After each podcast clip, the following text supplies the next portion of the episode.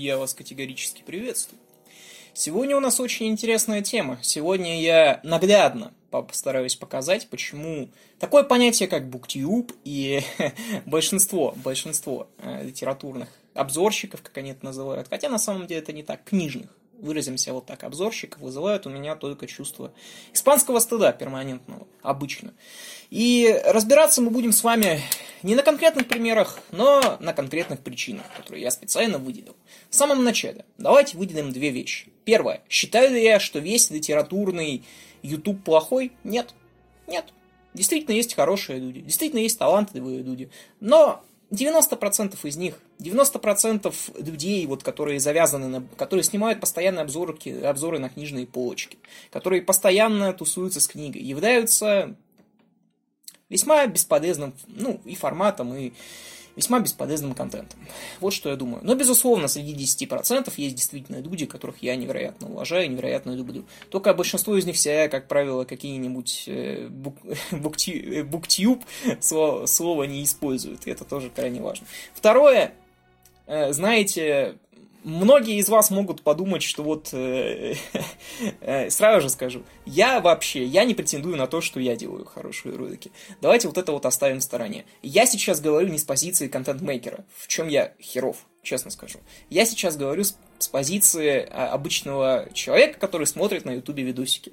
И вот видосики на тему, которая мне интересна, я вот смотрел на одном из стриме, и я чуть с ума не сошел. Именно поэтому мы сегодня будем говорить про Буктюб, про обзоры на книжки, про обзоры на полочки. И я на семи причинах покажу вам, Почему? Ой, я, 10, я 10 показал, вот я дурак. Вот человек что-то доказывает, сам даже до 7 не умеет читать. На семи причинах покажу вам, почему эти, эти обзоры, книжек и прочего не имеют в большинстве своем никакой ценности. Так что давайте с вами начинать. И первое, первое. Первое это потрясающее отношение к книге. Как нам обычно учат относиться к книге, да? О том, что книга это все-таки текст. Ну вот, э, и самое главное это текст. Именно поэтому неважно, на мой взгляд, читаете ли вы электронную книгу или бумажную. Если вы прочитываете текст, то вы читаете книгу. Верно? Но для буктюберов все работает совершенно не так. Книжка у них воспринимается как у филателистов Марка. То есть они их буквально коллекционируют. И, как я понимаю, большинство из них они даже не прочитывают. И, на мой взгляд, это преступное отношение к книгам. Вспомним Брэдбери, который говорил о том, что ведь страшно не сжигать книги, страшно их не читать. И это вот такая вот история. И для меня вот просто безумие какое-то. Это люди, которые зачастую ставят именно обложку выше содержания. Вот, к примеру, на стриме мы смотрели вот видео одного чувака, не буду произносить его имя, не хочу его обидеть, наверное, он нормальный чувак. Он рассказывает тут про хроники Амбера, про то, что вот он купил первые две книги, прочитал, ему, в принципе, понравилось, но он ждет третью книжку в таком же оглавлении, потому что он их коллекционирует. И это меня удивило. Не в плане того, что коллекционирование книг это что-то плохое. Я сам этим вполне себе занимаюсь. Просто для этих людей обложка выше содержания. И это первая причина перестать смотреть литературных блогеров и начать читать больше. Просто самому. Второе. Один и тот же подбор книг и мыслей, идей, форматов. В общем, на 90% всех литературных блогерш, чаще всего именно блогерш, потому что, ну, у мужиков обычно, ну, немножечко что-то, но и отличается. Но отчасти это потому, что гендерно, конечно, женщин на вот этом буктюб поприще гораздо больше, честно скажу. Э, это один и тот же подбор книг. В большинстве своем вот э, это Стивен Кинг. Бесконечный Стивен Кинг, просто бесконечный. Э, это бесконечный марафон, это бесконечные 24 часа читаю без перерыва. Э, это бесконечные огромные книжки, которые у меня есть. Это бесконечные заголовки только большими буквами. Это бесконечное все это. Бесконе... Э, доходит до смешного. Доходит до того, что у большинства буктюберш, если вы посмотрите, у них кадр поставлен одинаково кадр, то есть они камеру ставят одинаково, чтобы выглядеть одинаково. И из-за этого, если вы смотрите хотя бы одну литературную буктюбершу, есть вероятность, что вы смотрите их все. Ровно потому, что кадр тот же, абсолютно тот же. Мысль абсолютно та же. Тема абсолютно та же. И поэтому, понимаете, в контенте нет никакой уникальности. А если в контенте нет уникальности, то зачем он нужен? Вот в чем проблема. И это доходит просто-напросто до смешного. Э, я молчу про цеховую солидарность. Об этом мы немножко позднее тоже поговорим. Цеховая солидарность это очень весело тоже. Но когда одни и те же люди на постоянном основе только и делают, что снимают какие-то марафоны бесконечные, какие-то там читаю книгу 24 часа. И у меня возникает вопрос, кому это по-настоящему интересно. И мне лично это не особенно интересно. И поэтому мы переходим сразу же к третьей причине перестать смотреть литературных блогеров, большинство, опять же. Третье, это относится, конечно, не ко всем, но к большей части. Это разговор о себе бесконечный. Э, особенно в этом хороши, скажем так, девушки. Ну, с другой стороны, возможно, многие ради этого и смотрят все это, но, понимаете, во-первых, когда вы заходите на канал типичного литературного блогера, вы хрен найдете книгу, по которой вы хотите найти обзор. Потому что там в, э, знаете, в названиях будут «Самая странная книга, которую я читала». Ну и вот что-то вот такое. И поэтому, если вы ищете это сугубо информативной целью, ну, к примеру, вам вот интересно какой-нибудь Пехов, вам интересно вот узнать, вот, ну, вот вышла книга Пехова, но вы ее боитесь читать, ну, там боитесь, что вот Пехов что-то вот очередное. Но одновременно вы там все равно в него верите и там хотите, ну, все равно там, знаете, почитать. И вы этого просто не найдете.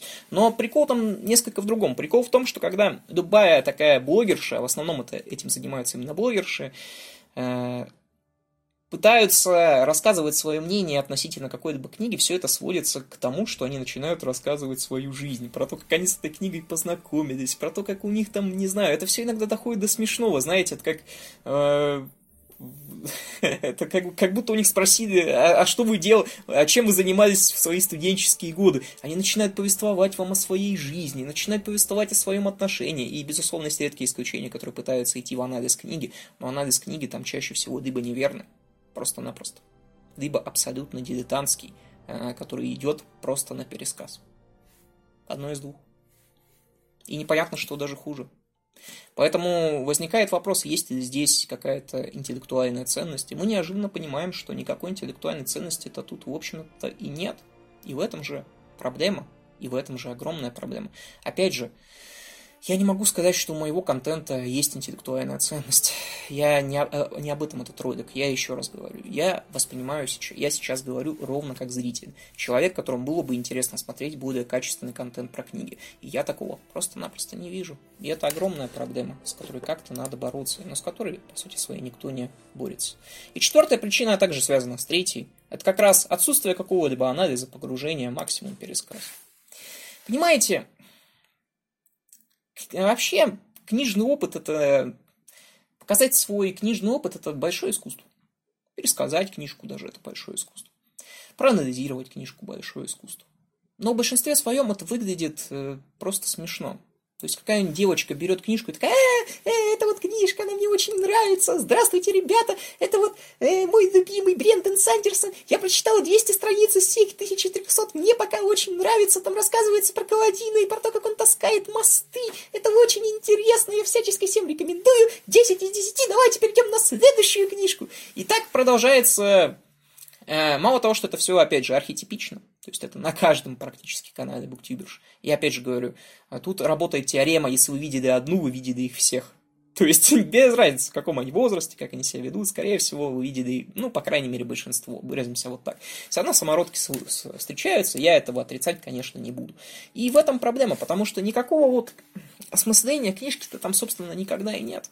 Понимаете? Максимум, вот что я видел похоже на смысление, то, как одна девочка рассказывала про то, как ее какая-то книга э, заставила изменить отношение к геям. Но меня это как-то странно, ну, я тоже от этого удивляюсь. Я тоже не понимаю, зачем надо выставлять вот такие вот... Ну, серьезно, книги про геев, как бы... Мне кажется, что в 21 веке серьезно, когда тебя книжка заставляет менять такие отношения. Но мы вроде бы уже тут все прогрессисты, как-никак, знаете. Но если не прогрессисты, то мы хотя бы должны понимать, что у каждого человека есть свои какие-то приколы, свои какие-то, знаете, ну, не скелеты в шкафу, но свои какие-то вещи, которые, ну, подчас ничем не лучше гомосексуализма, выразимся вот так. Поэтому я вот просто не понимаю. И вот из-за этого все это одно по одному. Никакого анализа, никакого вот совета для читателя, э, никакого погружение, опять же, в книжку. Максимум пересказ, максимум пересказ. И то пересказ этот как об, обычно, весьма косноязычный, весьма быстрый, весьма восторженный, весьма пищащий, весьма бесполезный. То есть никакой информативности. Ровным счетом никакой. И это ужасно. Пятая причина, это, наверное, пожалуй, для меня основная причина. Это абсолютная вымученность и абсолютная неискренность, которая есть во всех практически бук буктюбершах особенно. Потому что, да и даже вот и в мужчинах она тоже есть. Потому что, к несчастью, э, за много лет того, как существует этот формат буктюба, как бы это слово погано не звучало, э, выраз... выработался определенный шаблон о том, как вам надо подавать, к примеру. То есть вы берете книжку и так типа «Э, здравствуйте, ребята! Сегодня мы с вами поговорим по поводу «Властелина колец». И я попытаюсь рассказать вам, почему я считаю эту книгу очень великолепной. И это вымученная улыбка, которая есть у всех. Эти пустые глаза, которые смотрят в камеру. Это абсолютная неискренность в голосе. Она начинает пугать уже на третьем видеоблогере, я вас уверяю. Э, это абсолютная неискренность, что по отношению к себе, что по отношению к другим. Я понимаю, что, скорее всего, когда вот это вот все превращается в работу, это вот, ну, это так и происходит. В сравнении, посмотрите вот какого-нибудь там ролики Анкл Шурика, там какого-нибудь, да, года 2016, 17 и сейчас. Ну, и вы поймете, что такое вымученность, а что такое искренность, да, которая когда-то была. Я понимаю, что когда это становится работой, то, конечно, там уже ни про какую там, знаете, непоказную веселость ты уже не поговоришь. Потому что работа это вещь такая.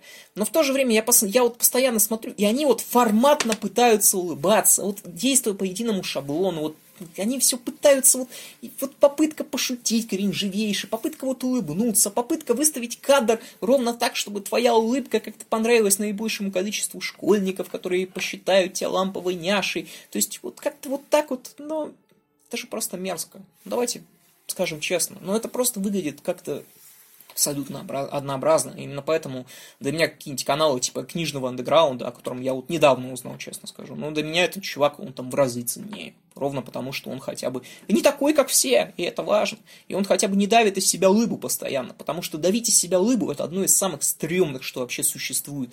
И это настолько неискренне, это настолько вымученно выглядит для любого человека, кто хоть немного раз, э, разбирается вот э, в физиономии, знаете, про то, как движутся лица. Это просто очевидно. Понимаете? Эти люди давят из себя эмоцию. И это стрёмно, просто-напросто. Именно поэтому это сложно смотреть, именно поэтому это неприятно смотреть. Но, возможно, это просто мой загон. Так что давайте дальше. Э, цеховая... Поговорим про цеховую солидарность. Мало того, что они все, как я уже сказал, одинаковые, у них еще есть и некая цеховая солидарность. У них у всех совместные какие-то коллабы, совместные шаблоны, но в то же время, в то же время, если мы берем какие-то вот такие Понимаете, цеховая солидарность это не всегда хорошо. Э, я вот активно увлекаюсь шахматами. Ну, я, точнее, люблю смотреть всякие трансляции. Сам я играю весьма херово, ну, как обычно. Я все делаю херово. вот такой вот канал, извините. Э, и я вот смотрю, и вот там, к примеру, тоже существует цеховая солидарность, да? То есть, э, без проблем, она как бы есть, и в этом нет никаких проблем. Но просто она там поставлена немного на другом уровне. Там люди с друг другом, там, не знаю, дискутируют, играют в шахматы, соревнуются. Здесь никаких дискуссий я просто отродясь не видел. Была ли на Буктюбе хоть одна литературная дискуссия? Но зато всякие коллабики, э-э, хэштег хэштег марафон 24 часа. Я сегодня читала 24 часа и читала я Пехова. Как думаете, много я из этого вынесу? А Пехов великий, я его люблю. Мой Пехов. Это выглядит вот так. Вот так. Я... У меня просто даже слов каких-то нет особенных по этому поводу. Это просто цеховая солидарность абсолютно, абсолютно. То есть э, не модно абсолютно говорить про одно, от одного какого-то, вот знаете, буктюбера, про второго, что он не особенно разбирается. То есть э, все друг друга поддерживают, все друг друга любят. И настолько это, опять же, неискренне выглядит, что я просто ужасаюсь. Никаких соревнований, никаких дебатов, никакой внутренней движуки, никакой внутренней критики. Абсолютно застоялая мертвая мертвое сообщество, которое, по сути своей, в большинстве своем просто смотрит на симпатичных девочек с книжками. Вот есть, видимо, у людей такая сексуальная перверсия. Но, как говорится, кто я такой, чтобы обсуждать, осуждать, и я не осуждаю это, но, с другой стороны, и как-то поощрять это я не намерен, поэтому я не знаю, не знаю просто кому это просто-напросто интересно. Дальше, самое главное, самая главная причина, наверное, самый главный итог, который я хочу сказать про литературный буктюб, буктюберш, большинство из них, это полная, самая главная причина того, что вы их перестали смотреть, по крайней мере, форматных, по крайней мере, 90% из них, потому что они не несут себе никакой ровный счет, ровным счетом пользы. Это либо не несет пользу, либо это просто неинтересно. Я попробую объяснить. Во-первых, из-за того, что это форматность, они говорят про одни и те же книги.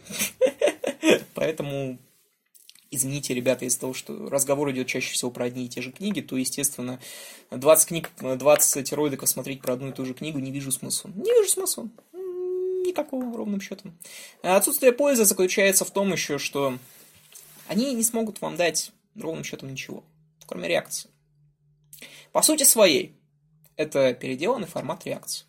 Один из самых раковых форматов на YouTube. Безусловно, которому я причастен. Сам говноед, как говорится. Ну, я хотя бы на Твиче делал. Без проблем. Но это один из самых раковых форматов на YouTube, что, в принципе, признают уже практически все. Это формат реакции на книгу. Формат некой эмоции от книги. Не в прямом смысле вот именно понимания, а именно вот того, какие эмоции ты испытываешь. Это не анализ ни в коем случае в большинстве своем. Потому что большинство из этих людей книги анализировать не умеют. Они не разбираются даже в самых базовых вещах. Ну, даже вот на интуитивном уровне. Книги, которые они читают, они вот не то чтобы слишком сложные, просто они, э, как и большинство такого крити- э, критического ютуба, просто смотрят не туда и критикуют книги не за то, чаще всего, да. То есть мы не видим отсюда никакой прикладной пользы. То есть такие обзоры ни в коем случае не сделают вас ни умнее, ни умнее, ни эрудированнее и не научат смотреть в корень. Почему же я говорю, что эти реакции еще и неинтересны? Опять же, причина самая главная. Они абсолютно однообразны, и они абсолютно, как бы объяснить-то, они абсолютно предсказуемы на самом деле. Я не знаю, кем надо быть на полном серьезе, чтобы посмотреть 20 роликов одной, как любой буктюберши и не знать ее ролики, ну, и не знать, какая будет реакция в 21 ролике, к примеру. Вот у меня такое мнение, к примеру, вот просто-напросто. Потому что это мнение абсолютно шаблонно, оно подается абсолютно шаблонно, это одни и те же слова чаще всего, если книжка нравится, если книжка не нравится. Опять же, никакой прикладной пользы здесь нет, ни никакого интереса на просмотр этого контента в долгую и даже в короткую на самом деле нет. Ровно потому, что я не понимаю, почему людям это вообще интересно. Э, если вы хотите вот просто смотреть на книжки, то я вот, ну, я просто не понимаю. Ну вот мы смотрим с вами на обложку книжки. Они, эти люди дальше обложки чаще всего и не заглядывают. И в этом вот огромная проблема. Они не могут подать свой контент по-настоящему интересно. Для того, чтобы подать этот контент интересно, им надо краситься и выставлять камеру в правильном свете. И это ведь неправильно, просто-напросто.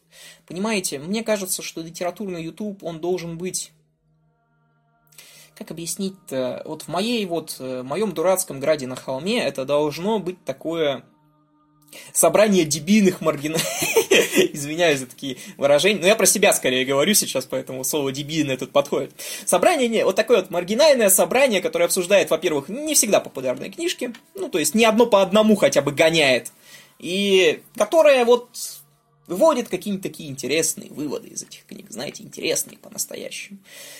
Но по итогу я постоянно смотрю на каких-то девочек, которые ну, знаете, если говорить откровенно, они разговаривают не особенно-то хорошо, примеру. И я просто не вижу никакого интереса в этом контенте. На мой взгляд, его здесь просто нет. Ну, это мое мнение, и я имею на него право. Многие имеют мнение, что мой канал нахер никому не нужен. Я абсолютно согласен. То есть, возможно, я тоже имею такое мнение. Где причина-то совсем не в этом. Причина в том, что это абсолютно ненужный и абсолютно неинтересный контент в большинстве своем. Я опять же говорю, что не все э, дит-обзорщики такие. Есть приятные исключения по-настоящему, которые мне действительно там нравятся. И вон, мой стрим можете посмотреть, я там все равно э, какого-то человека-то и выбрал, знаете, лучшим буктюбером, и, в принципе, там этот человек вполне себе нравится. И, то есть, э, все равно есть там и интересные ролики иногда, но в большинстве своем это шаблонное, неинтересное, бесполезное, бесполезный мусор. Просто-напросто мусор который что вы посмотрите, что вы не посмотрите, никакой ценности вы не получите. Но что самое главное, эмоций особенных вы от этого не получите. Вот серьезно, если вы смотрите на какую-то 16-летнюю девочку, у которой, естественно, 250 тысяч подписчиков, и которая э, с улыбочкой э, «Здравствуйте, вот, это Толкин», вы получите серьезно какую-то эмоцию? Мне кажется, никакой эмоции здесь нет. Это время просто можно провести более полезно. На канале Лампо... Шучу, шучу, конечно, не на моем канале. Можно, не знаю, серию какую-нибудь, мультик посмотреть, аниме, в конце концов вот как бы вот такой вот суровый мужицкие э, вот Жожо вы смотрели? Вот Жожо посмотрите, вот вообще Жожо охеренное, там, там много, много вообще охеренных занятий. И я просто не понимаю, зачем этот контент нужен смотреть. Если он неинтересный, если он не полезный, вот кто его смотрит тогда у меня? Один вопрос. Потому что книжки, они полезны, и книжки интересны. Но формат реакции девочки 15-летней на книжку, которую она очень часто даже не прочитывая до конца, что я, кстати, упустил. Немножечко в конце еще скажу.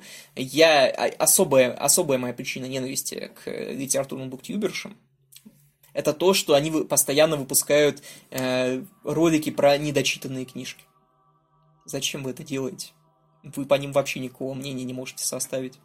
Вы их не дочитали. Мне кажется, вот так. Мне кажется, что большинство из этих людей даже порядок уже не понимают, что сначала прочитал, потом выкатил свое мнение не как бы не наполовинку, не, не прочитал наполовинку, а потом выкатил свое мнение. Нет, неправильно, неправильно. И именно это меня и бесит невероятно. Поэтому, ребята, надеюсь, этот ролик хорошо зайдет, хорошо зайдет, так сказать, как сказал бы Кадым Саныч. И надеюсь, что все у нас будет с вами в порядке, и вы поймете мою позицию. Опять же, это безвредный контент, но просто бесполезный. И в этом огромная проблема. По крайней мере, для меня. Так что на этом все. Спасибо за внимание всем. И пока. Пока.